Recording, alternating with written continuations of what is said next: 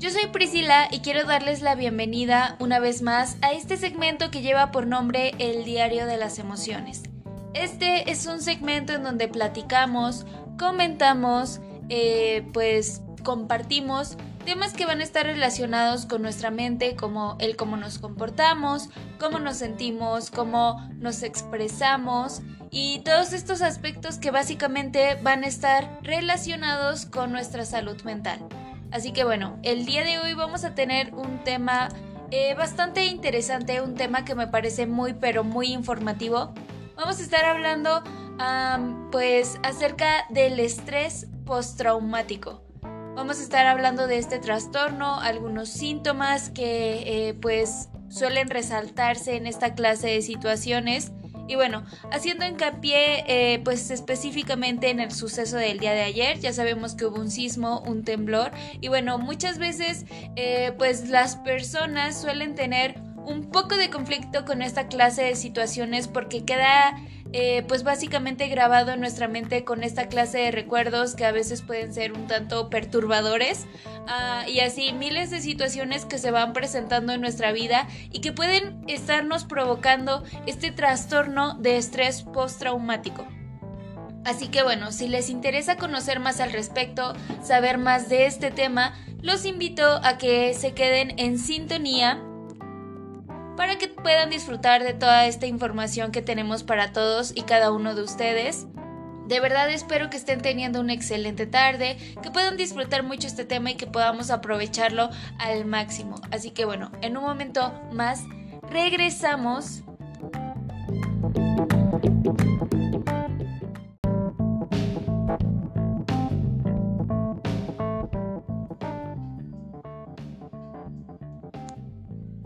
tal? Ya estamos de regreso aquí en este segmento que lleva por nombre El Diario de las Emociones.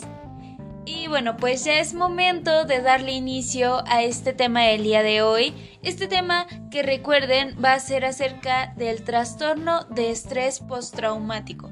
Y es que, bueno, Básicamente, como decíamos hace un momento, vamos a estar comentando algunos síntomas, el desarrollo, tal vez lleguemos a comentar algo del tratamiento, pero pues para poder comenzar con este tema, primeramente tenemos que ser conscientes de que en este segmento del día de hoy les estaremos comentando acerca del trastorno de estrés postraumático, que es básicamente una explicación de su desarrollo y las intervenciones que mejores resultados pueden llegar a obtener en la actualidad. Así que bueno, básicamente para introducirnos ya a este tema, tenemos que conocer que el trastorno de estrés postraumático o TEPT por sus eh, siglas surge en algunas personas que han estado expuestas a acontecimientos muy estresantes y a la vez catastróficos. Estos hechos desencadenantes pueden eh, pues consistir en la muerte de algún ser querido, en circunstancias tal vez traumáticas, lesiones graves, violencia sexual, entre miles de situaciones que pueden estarnos dejando esa marca en nuestro inconsciente y también pues muchas veces en nuestro consciente. Así que ya sea de una forma real o como una amenaza, estas situaciones van a estarnos afectando de una manera bastante intensa a través eh, de nuestra mente. De hecho, suelen identificarse la presencia de elementos intrusivos en el foco de conciencia, Básicamente eh, suelen ser, por ejemplo, los recuerdos angustiosos, recurrentes e involuntarios del suceso traumático, como podrían llegar a ser los sueños angustiosos o pesadillas, también las reacciones disociativas, como amnesia para lo que ha ocurrido, o también las reacciones de malestar que son desproporcionadas al encontrarse con algún elemento que eh, pues pueda llegar a recordar este trauma. De hecho, una vez que la persona ha sido expuesta al trauma, es normal que empiece a desarrollar la sintomatología típica de este cuadro.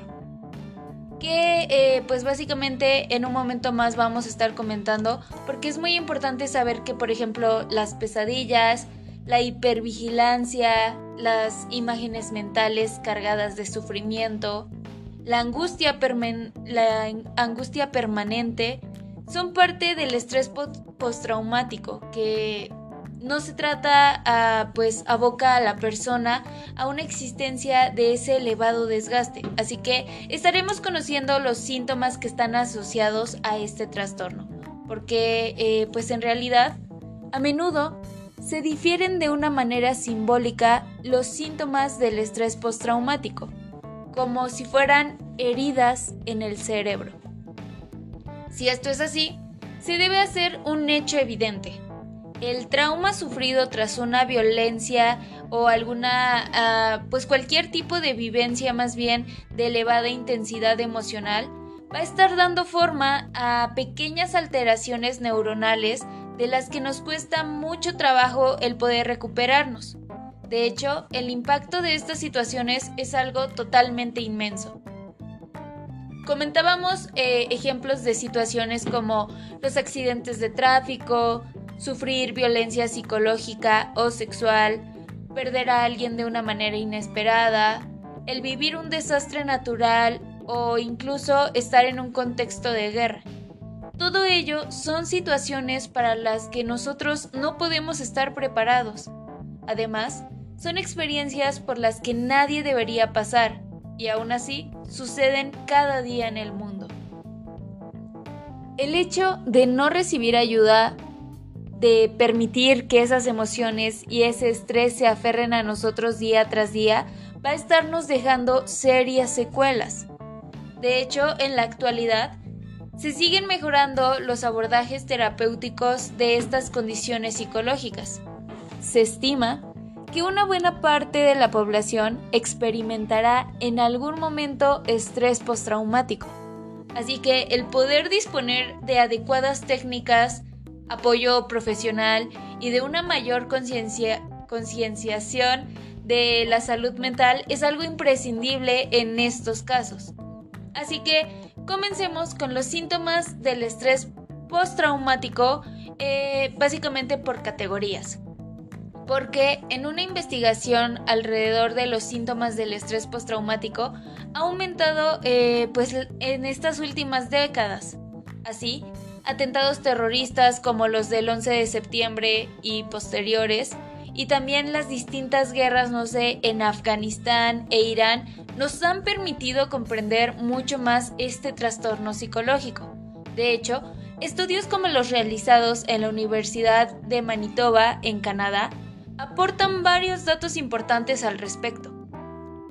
Cuando una persona vive un evento traumático, experimenta lo que se conoce como estrés agudo. Sí, eh, esto puede llegar a ocurrir en un intervalo de un mes y si no se recibe la asistencia psicológica, esto derivará poco a poco en este trastorno de estrés postraumático. Asimismo, se sabe que a medida que pasa el tiempo, esta condición no acaba siendo comorbida con otros trastornos mentales, ¿A qué me refiero con esto? Bueno, que pueden llegar a surgir depresiones, adicciones o incluso fobias. Así que, eh, pues básicamente es importante también destacar que el deterioro en la calidad de vida es algo inmenso, afectando al plano social, relacional, laboral, entre otros cuantos eh, aspectos de nuestra vida. Así que es importante abordar cuanto antes los eventos traumáticos como también abordar los síntomas de estrés postraumático. Para ello, nos basamos en los criterios del Manual Diagnóstico y Estadístico de los Trastornos Mentales, así que en un momento más comentaremos ya estos síntomas que de verdad espero eh, pues que les puedan llamar la atención y que podamos aprovecharlos de la mejor manera. Así que en un momento más regresamos. Ya son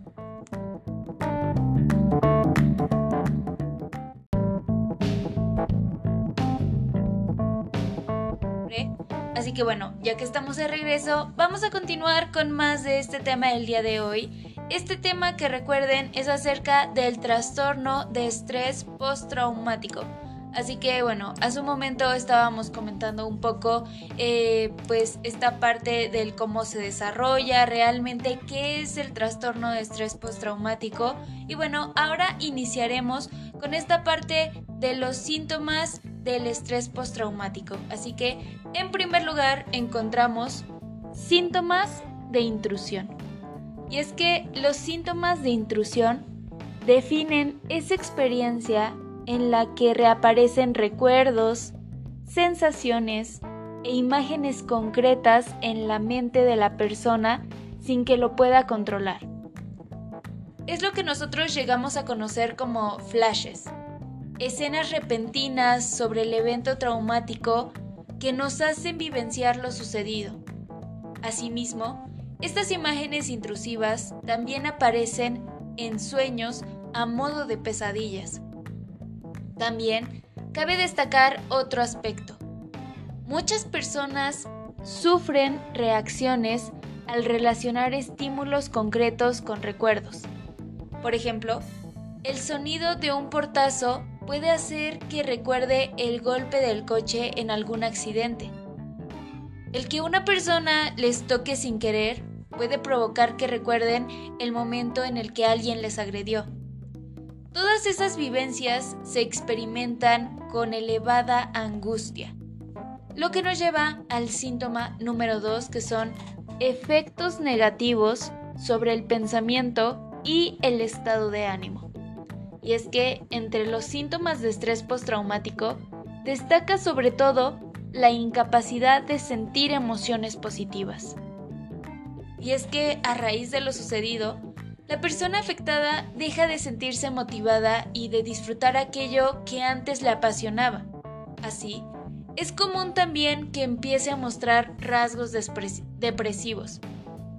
Esto nos lleva a cuatro puntos o cuatro aspectos que también son importantes de recalcar, porque el primero de estos es que, por otro lado, también pueden aparecer en ocasiones amnesia disociativa ¿A qué me refiero con esto? Bueno, es básicamente esa imposibilidad de recordar partes del evento traumático. Como segundo aspecto también tenemos que llegan a surgir sentimientos de culpabilidad.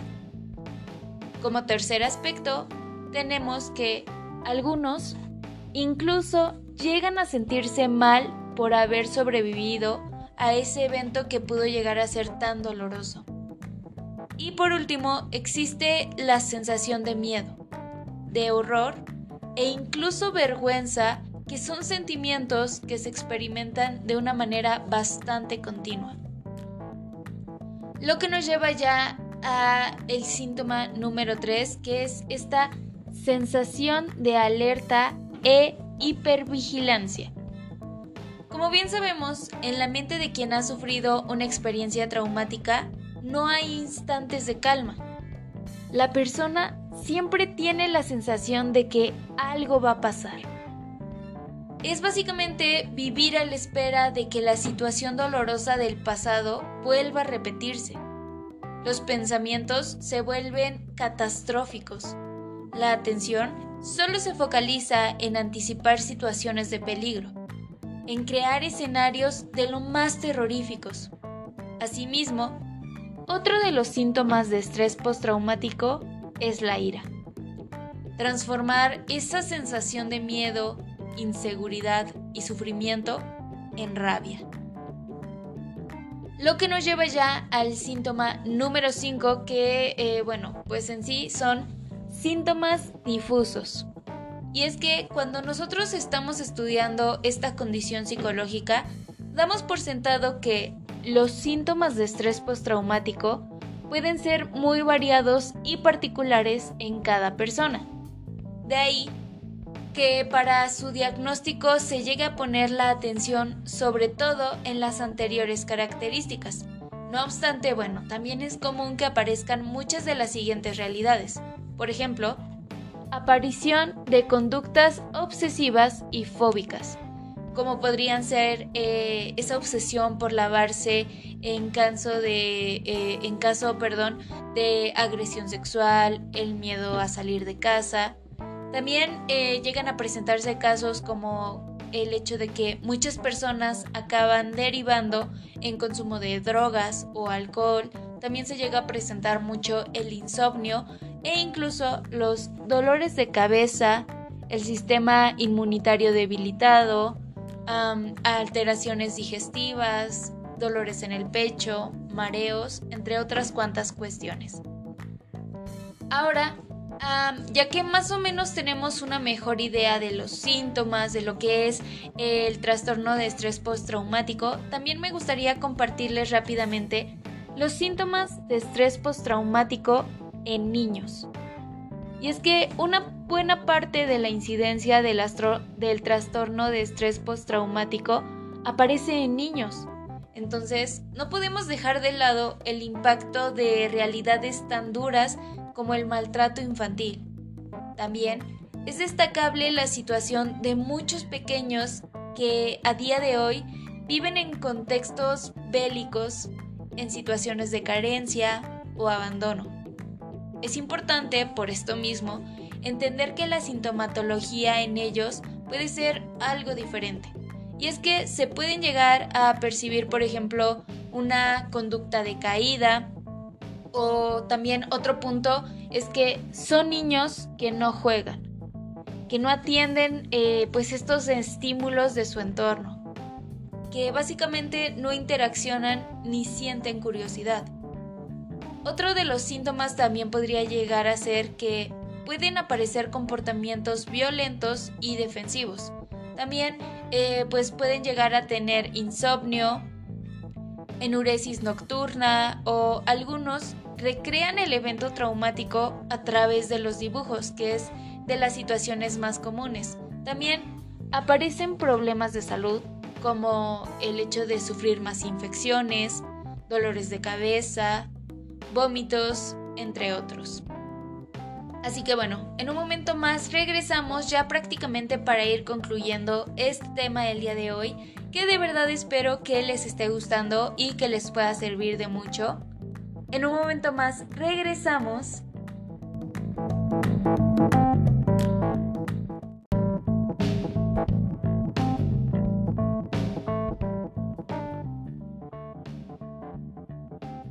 ¿Qué tal? Ya estamos de vuelta. Así que bueno, vamos a continuar con más de este tema del día de hoy. Este tema que recuerden ha sido acerca del trastorno de estrés postraumático. Así que bien, como comentábamos hace un momento, pues existe una gran variedad de síntomas que van a estar eh, pues demostrándonos que llegamos a padecer este tipo de trastornos. Y bueno, ahora me gustaría comentarles también a grandes rasgos tratamientos eficaces en el trastorno de estrés postraumático. Porque si nosotros eh, pues nos llegamos a involucrar en estos temas de los modelos que explican eh, en el desarrollo de estrés postraumático, podemos sacar en claro que el hecho de evitar hablar del evento traumático o de tomar contacto con estímulos que nos ocurren hacia este mismo, va a estar suponiendo un alivio momentáneo para eh, pues la persona que los padece. Pero este alivio tiene las patas muy cortas, como dirían por ahí. Pues esto no va a permitir el reprocesamiento emocional tan necesario para la, para la curación de este desorden. Por ello, por ejemplo, la terapia de exposición es el tratamiento de elección y la que posee un mayor apoyo empírico según los últimos estudios. La clave de la exposición que se lleva a cabo en el trastorno de estrés postraumático es que ésta sea repetida y prolongada a todo aquello relacionado con el trauma. De hecho, existen bastantes modalidades que pueden ser muy variadas, en vivo a los desencadenantes que están eh, pues siendo evitados. Un paciente, por ejemplo, puede exponerse de forma repetida a la ropa que llevaba el día del suceso.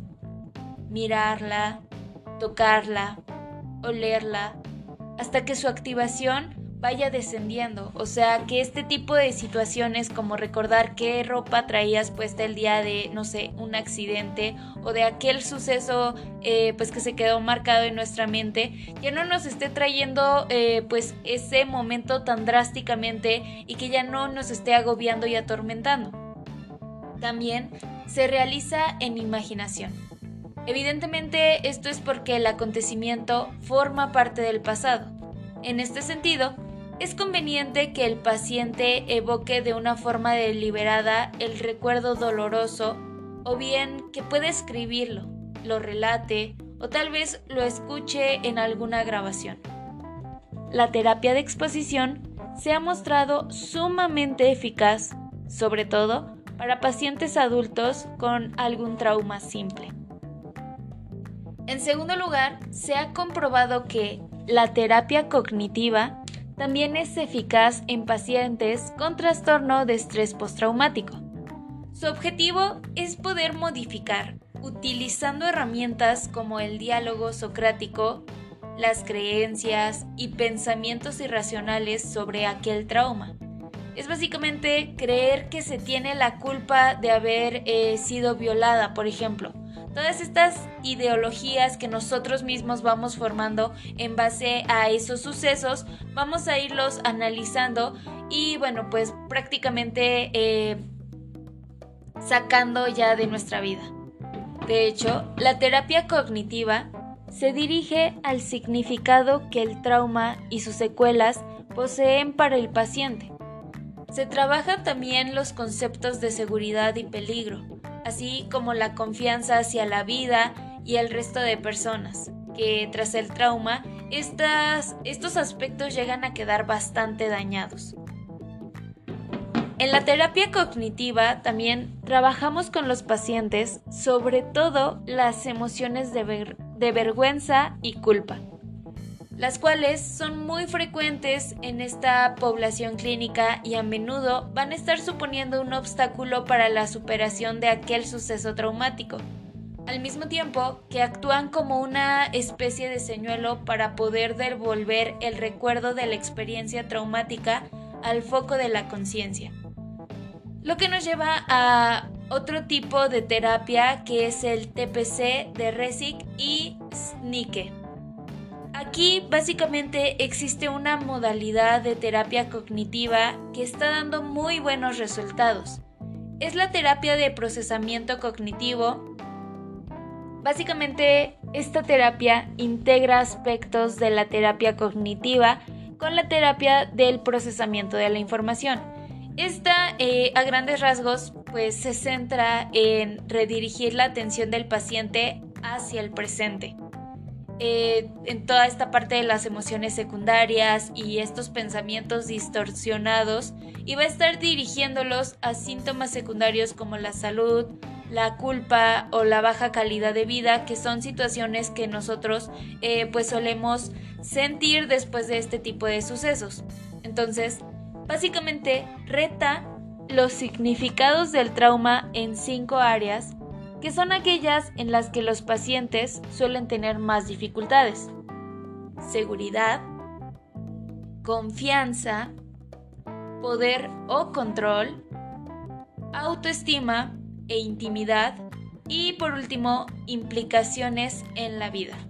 Entonces aquí básicamente se llega a realizar una exposición describiendo la experiencia de una forma detallada y luego leyéndola. Entonces, el paciente puede elegir la profundidad de la exposición a su trauma al haber visto que esto no va a estar afectando a la mejoría, eh, bueno, de una forma bastante significativa. Y bueno, pues como bien sabemos, y ya básicamente para ir concluyendo este tema del día de hoy, existen muchos otros tratamientos utilizados en el trastorno de estrés postraumático, que también llegan a resultar eficaces.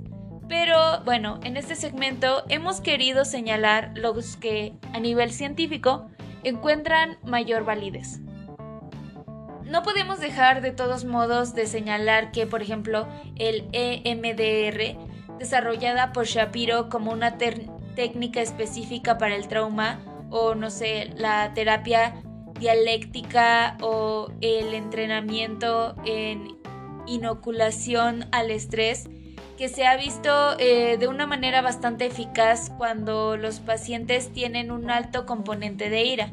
Y así, bueno, pues básicamente son muchas las situaciones que nosotros podemos hacer para ir mejorando esta clase de situaciones, pero obviamente la mejor alternativa o la mejor solución que nosotros podemos tomar es asistir a terapia para tener la ayuda de algún profesional y que realmente nos guíe hacia una mejora y hacia un, eh, pues, un estado básicamente de aceptación y así poder continuar con nuestra vida y en general con nuestro desarrollo personal. Así que bueno, para concluir, solo cabe incidir una vez más en la importancia de atender, de manera temprana este tipo de realidades. Nadie merece vivir en estado crónico de sufrimiento continuado, ahí donde eh, se puede revivir el evento traumático, ahí donde uno queda separado del mundo para habitar en excesiva en ese espacio de dolor perpetuo. Así que bueno, ya conocemos un poco más estas herramientas, ya eh, pues tenemos más información a la mano que bueno, pues espero que les pueda servir de mucho y de verdad espero también que les haya gustado este tema, que podamos aprovecharlo al máximo yo soy Priscila y les doy las gracias una vez más por habernos acompañado en este segmento que lleva por nombre El Diario de las Emociones. Así que bueno, de verdad espero que sigan teniendo una excelente tarde. Repito que puedan eh, aprovechar al máximo este tipo de temas.